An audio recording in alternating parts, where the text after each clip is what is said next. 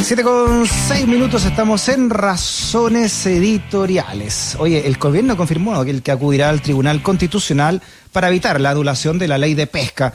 Esto luego de que la Cámara de Diputadas y Diputados aprobara en general el proyecto que declara la nulidad de la llamada Ley Longueira, la que modifica el acceso a la actividad pesquera industrial y artesanal.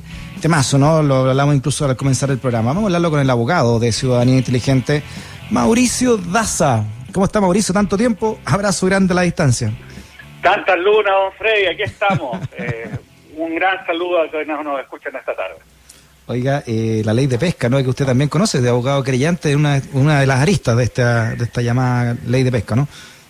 Bueno, sí, de hecho estamos ahora en la fase final de la causa criminal en contra de Jaime Orpiz y Martín Sassi, después de un año y medio, de hecho hoy día ya están terminando prácticamente los alegatos y vamos a tener un fallo muy próximamente, yo diría que la próxima semana probablemente, para ver si es que finalmente se condena o no a Jaime Orpiz y además a Martí Sassi por hechos de corrupción vinculados con la discusión y aprobación de la ley de pesca. Claro, esta es la, parte nortina de la ley de pesca, ¿verdad? Con, don, pero pero no pasó nada con ACIPES, que, que es la parte del, del bio, bio ¿no? La, porque la, la, finalmente estas pesqueras están agrupadas en tres grandes conglomerados, ¿verdad?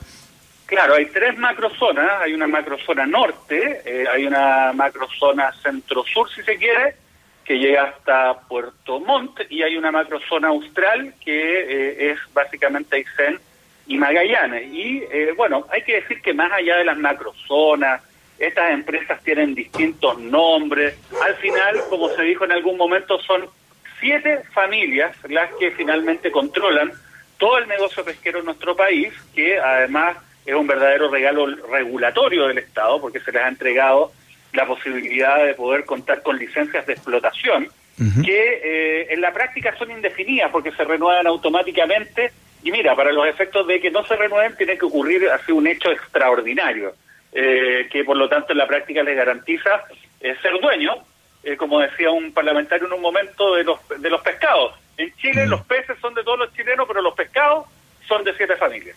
Claro. ¿Cuáles son las principales críticas ¿no? que se hacen a esta ley, Mauricio, que va a ser un, marco teórico de lo que ha sido una, ley eh, denominada corrupta en, en su esencia? Bueno, una ley corrupta porque básicamente lo que ha hecho es entregarles de manera directa por parte de una ley, en este caso la denominada ley Longueira, la posibilidad exclusiva y excluyente de poder extraer eh, pesca a nivel industrial en todo nuestro país a determinados conglomerados económicos que pertenecen a estas siete familias, ¿no? Y ellos son los que tienen la posibilidad de poder entonces eh, generar, ¿no? Toda esta riqueza a partir de la industria pesquera y eh, sin que puedan entrar nuevos actores y esto también en perjuicio de la pesca artesanal. Entonces ese es el tema. Acá la verdad que se asignaron esta, estas cuotas, eh, se asignaron más bien estas licencias, estos derechos de explotación y eh, la verdad que además se, les entregó la facultad de poder disponer de estos derechos como si fueran propios, ¿no? Ellos tienen la posibilidad de arrendarlos, venderlos, dividirlos, pueden hipotecarlos para obtener crédito, o sea, la verdad es que es un activo, es como si se le hubiera regalado una casa, pero gigantesca, ¿no? A estos grupos económicos y además pagan, eh, yo diría que montos que son bastante bajos por la explotación de esta riqueza que se supone es de todos los chilenos. Sí, hoy día el fiscal Carlos Gajardo eh, pone un hace un, pone un tuit en su cuenta, dice que las pesqueras financiaron campañas políticas y existe evidencia de la influencia en el senador Orpiz y otros sobre la manera de legislar la ley de pesca. Más allá del contenido de la ley, me parece que una norma forjada así no puede ser ley de la República, dice el fiscal, el ex fiscal Carlos Gajardo, y adjunta a Mauricio un, eh, un correo electrónico de Jacqueline Van Rieselbergue al señor Luis Felipe Moncada, ¿no? Tú lo conoces muy bien, ¿no? Uno de los, de los grandes ejecutivos de, de ACIPES. Y dice, dice, es este correo, deja leértelo, porque aquí encierra mucho este correo de lo que significó esta ley y la manera en que fue aprobada.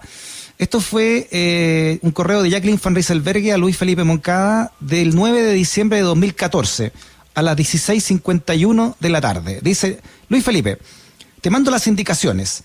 Aparentemente están incorporadas todas las indicaciones que nos importan. De todas maneras, pedí aumento del plazo de indicaciones hasta el 15, ¿crees que es necesario presentar además la indicación que me mandaste? La próxima semana empezaríamos a votar. Quedo a la espera. Cariños, Coca. ¿no? Este era un, este era un, era un correo electrónico de la ahora presidenta de la UDI, eh, Jacqueline Van que además fue presidenta de la Comisión, ¿verdad?, de Pesca. Claro, eh, este es un mail además que mandan a una persona que se llama Luis Felipe Moncada, que para que la gente entienda, era el gerente de una asociación de pescadores industriales del Bío Bío, ACIPES, que reúne a los más importantes actores de la pesca industrial de nuestro país, y que básicamente, si uno lo lee, es como si fuera el mail que manda una empleada a un jefe, ¿no? Mm. Eh, preguntándole si está bien lo que ha hecho, si es que hay que presentar alguna otra cosita, entre comillas, ¿no? En el contexto de la discusión de leyes que afectan, ¿no? Y regulan la industria pesquera. Eh, y eso es solamente eh, la punta del iceberg, porque por otro lado, si uno analiza, por ejemplo, los antecedentes que se han estado exponiendo desde hace ya más de un año y medio, estamos en el juicio de Corpesca, probablemente es el juicio más largo en la historia de la reforma procesal penal, bueno, la verdad es que uno puede observar cosas que son impresentables. A Jaime Orpiz, el gerente general de Corpesca le mandaba una nómina con cuáles eran eh, las indicaciones o modificaciones que ellos querían que se presentara a la ley de pesca. Y eh, Jaime Orpiz le mandaba de vuelta verdaderos informes, dándole cuenta del trabajo, entre comillas, que estaba realizando. Y paralelamente a Orpiz se le entregó una cantidad que supera los 200 millones de pesos en pagos regulares y legales por parte de Corpesca, ¿no? A su entorno directo y que era para financiar sus gastos y al mismo, ¿no? Al propio senador Ortiz. El caso de Martí Sassi, fíjate que es mucho más burdo. De hecho, yo diría que lo más escandalosamente burdo que yo he visto en todas estas causas de corrupción, que llevo varias, digamos. Eh, ahí eh, la señora Isasi era la presidenta de la Comisión de Pesca de la Cámara de Diputados cuando se estaba discutiendo la ley de pesca. Y ella como presidenta de esa instancia tenía que darle cuenta a la Cámara de Diputados en pleno cuál había sido el trabajo que se había hecho en la Comisión de Pesca al revisar esta iniciativa y eh, señalar que eran los aspectos más importantes en ese trabajo. Resulta que se descubrió en una incautación que lo que ella hizo al dar cuenta del trabajo de la Comisión de Pesca fue leer una minuta redactada desde Corpesca. O sea, Corpesca mandó la minuta de lo que era eh, el relato que ella tenía que hacer al resto de sus colegas sobre el trabajo de la Comisión de Pesca. O sea, realmente un mm. nivel de corrupción desatado. Mauricio, ahora esta cuestión fue al más puro estilo SQM, ¿no? Porque no solamente llegó plata a la derecha, dice acá una nota de CIPER que a CIPES, ¿no? Esta Asociación de Pesqueras del Biobío, eh, también le hizo pago a los cónyuges de los diputados Cristian Campos del PPD y de Clemira Pacheco del Partido Socialista. Claro, no, sí, además hay que recordar de que estaba el señor Zúnico, que era diputado también eh, de centro izquierda y que eh, él en un momento asume como subsecretario de pesca del de, eh, segundo gobierno de Michelle Bachelet. Y en esa calidad él tenía contactos regulares con la gente de ACIPES. De hecho, él les garantizó en un correo electrónico de que una promesa que estaba en el programa de Michelle Bachelet, en el sentido que se iba a prohibir la pesca de arrastre, en rigor no se iba a concretar. Así que que estuvieran tranquilos, y esto además en un contexto en el cual eh, el señor Zúnico y su entorno habrían recibido también aportes ilegales. Este tema es transversal y la verdad que lamentablemente este fenómeno de corrupción no es patrimonio de un solo bloque político. Claro, por eso dice CIPER en esta nota, Mauricio, que se conformó la llamada bancada pesquera, integrada por parlamentarios del PS, del PPD, de la DC, de la UDI y de RN, que participaron en la tramitación de la ley de pesca en 2012 y que han trabajado para empresas de ACIPES o sus cónyuges han recibido pagos de esas compañías. Otros aparecen en correos electrónicos de los directivos pesqueros haciendo favores a la industria. Y ahí nombra entonces a Cristian Campo del PPD, Clemira Pacheco del PS, Sergio Bobadilla de la UDI, Frank Sauerbaum de RN, en fin, ¿ah? Eh, José Miguel Ortiz también, ¿no? Menciona también los mensajes eh, de correos. José Miguel Ortiz de la DC, Jorge Sabaj de la DC e Iván Norambuena de la UDI. Sí, absolutamente. Lo que es una lástima es que eh, esa causa, que yo creo que tenía muchos antecedentes, finalmente fue desechada por la Fiscalía de Concepción, por la fiscal regional, ¿no? de una manera realmente inexplicable. también es bastante cuestionable que se haya desechado la causa donde se estaba investigando eh, en el extremo sur de Chile también pagos que se habían hecho por parte de esta eh, Asociación de Pescadores Industriales del Sur Austral, CIPES, donde en algún mm. momento apareció involucrado el ex senador Patricio Walker. Y bueno, al final lo que tenemos es la causa Corpesca, a cargo de la fiscal Jimena Chong, que sí ha logrado avanzar y que, te insisto, vamos a ver ese es que finalmente se va a hacer justicia o no. Eh, yo creo que este es un tema que va a ser noticia, sin duda, ¿no? Eh, dentro de las próximas semanas, yo diría próximos días, cuando finalmente el tribunal diga si es que acá eh, se va a condenar o no a Jaime Ortiz y a Martí Sassi por estos hechos graves de corrupción. Mauricio, y a ti como, como hombre de derecho, pero también como creyente en esta causa, ¿Cómo recibiste la noticia esto de que finalmente la Cámara de Diputadas y Diputados aprobara en general que este proyecto se declara nulo, ¿no?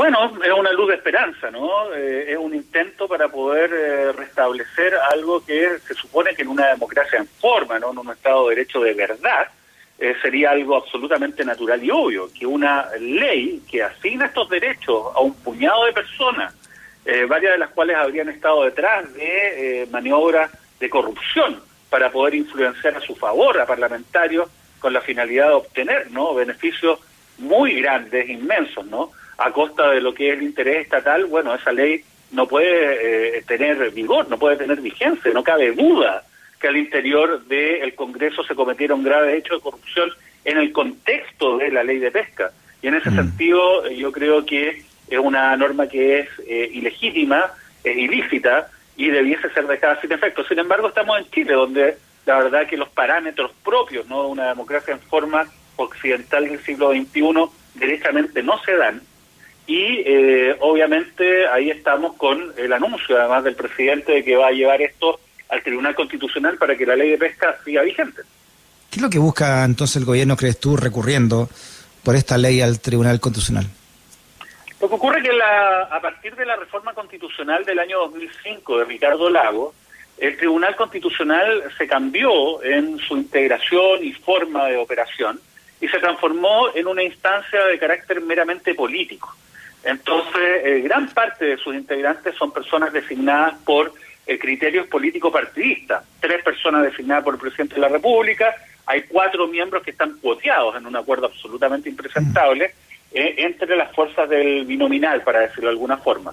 Si tú haces los cálculos de cómo queda eso, bueno, claramente hoy día es un tribunal favorable al presidente Piñera, ¿no? Y es una instancia que de tribunal tiene solamente el nombre, una instancia más bien de carácter política y que responde a ciertos intereses de esa naturaleza, más allá de lo estrictamente jurídico. Entonces, en ese contexto, obviamente, eh, el gobierno sabe que si lleva ¿no? al Tribunal Constitucional una iniciativa como la ley de pesca, también lo hemos hablado respecto de lo que es este segundo retiro del 10%, la verdad que es un escenario ideal, ¿no? Porque mm. además la presidenta del Tribunal Constitucional que tiene grandes facultades, ¿no? Para decidir varias cosas en este trámite, es eh, María Luisa Abrán, quien llegó ahí básicamente por ser la jefa de asesores del presidente Piñera en su primer gobierno. Claro, el presidente Piñera de hecho la, la nombró como parte del TC. Claro, y como te digo, es una persona, mira, este es el mejor ejemplo de cómo operan las designaciones. María Luisa Abraham no es alguien que haya hecho clase de Derecho Constitucional, que se haya destacado en ese ámbito, que haya litigado en materia constitucional, no escribió ningún libro, ningún paper, nada. Su única trayectoria es ser una persona que fue funcionaria del gobierno de Pinochet y después, bueno, fue alguien de confianza de Sebastián Piñera, una operadora política, según lo que muchos dicen, incluso al interior del Tribunal Constitucional. Bueno, y ahora está como presidente del Tribunal Constitucional, o sea, esta institución que debe ser un tribunal serio, consistente, que opere bajo los estándares de otros tribunales constitucionales que existen en democracias que están mejor constituidas que la de nosotros, bueno, la verdad que se ha transformado en un tribunal de conveniencia para el gobierno y para, digamos, determinado grupo de interés frente a leyes o causas, juicios, ¿no?, que ellos ven que están más o menos complicados, bueno, van allá al Tribunal Constitucional y logran zafar. Claro, un voto de la presidenta que, puede ser doble en el caso de empate a cinco, como determina la, ley ahí. Claro, exactamente, porque de hecho, eh, fíjate, eh, existen tres miembros que están designados por el presidente, hay dos miembros que están designados por Chile Vamos, uno por RN, otro por la UDI, ahí tiene cinco. Son diez eh, los miembros y en caso de empate cinco a cinco dirime el voto de la presidenta en este caso, que es María Luisa Brandt, que como te digo, es básicamente alguien que su trayectoria ha estado vinculado a ser asesora ¿no? de, de Piñera. Entonces, la verdad que, te insisto, esto da cuenta también de la mm. necesidad de contar con una institucionalidad nueva, que sea realmente democrática y creo que, bueno, la única esperanza que tenemos ahora, ojalá que se concrete el proceso constituyente. En caso de anularse la actual ley de pesca, ¿cómo, cómo quedaría la normativa? ¿Qué pasa ahí judicialmente, Mauricio?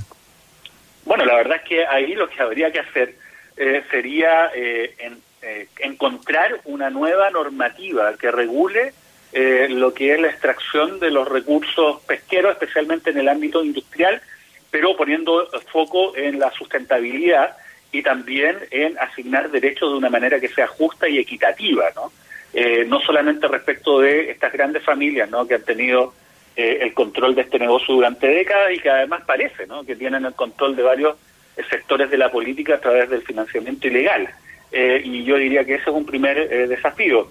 Anulándolo, se dejarían sin efecto estos derechos que en la práctica eh, son permanentes ¿no? de los grandes grupos, porque si bien se, se define de que duran 20 años, estos 20 años se renuevan automáticamente, sin ninguna licitación, y para que no se renueven, se tiene que dar tal nivel de condiciones que yo creo que lo redactaron para que eh, obviamente estos derechos siempre se renueven permanentemente. Entonces, obviamente hay que cambiar eh, el enfoque de la ley y contar con una normativa transparente que resguarde el interés general por sobre el interés particular de estas siete familias. Perfecto. Oye, por último, ¿cómo dijiste que se conocían entonces noticias de Corpesca? ¿Cómo va el proceso? Mira, eso muchos medios, muchas personas le han sacado un poco los ojos. ¿ah? Pero estamos en un momento muy álgido en ese proceso y yo creo que de aquí a 10 días a más tardar vamos a tener un veredicto de la justicia para decir si es que eh, Jaime Ortiz y Martí Fassi son o no culpables por eh, delitos de fraude al fisco y de cohecho relacionados con eh, la ley de pesca y el caso Corpesca. Inédito sería en, en estas componendas que ha habido contra el dinero en la política sería inédito, por eso estamos bien a la expectativa, pero también con cautela, porque mm. uno sabe cómo es la justicia en Chile también. Muy bien, el abogado, miembro de la Fundación Ciudadanía Inteligente, Mauricio Daza, en Razones Editoriales. Mauricio, abrazote grande y nos vamos a ir con Rey Chetequén de Machina, en tu honor. Eh, sí, la, la rabia contra la máquina no ha desaparecido porque la máquina sigue funcionando, no se rinde y nosotros tampoco. Muy bien, nos encontramos en Vía X eh, esta semana, Mauricio, y te mandamos un abrazo grande desde la radio. Igualmente, un gran abrazo, que estés muy bien. Chao. Que nunca te quedes sin stock por razones editoriales. Usage 94.5, la radio de un mundo que cambia.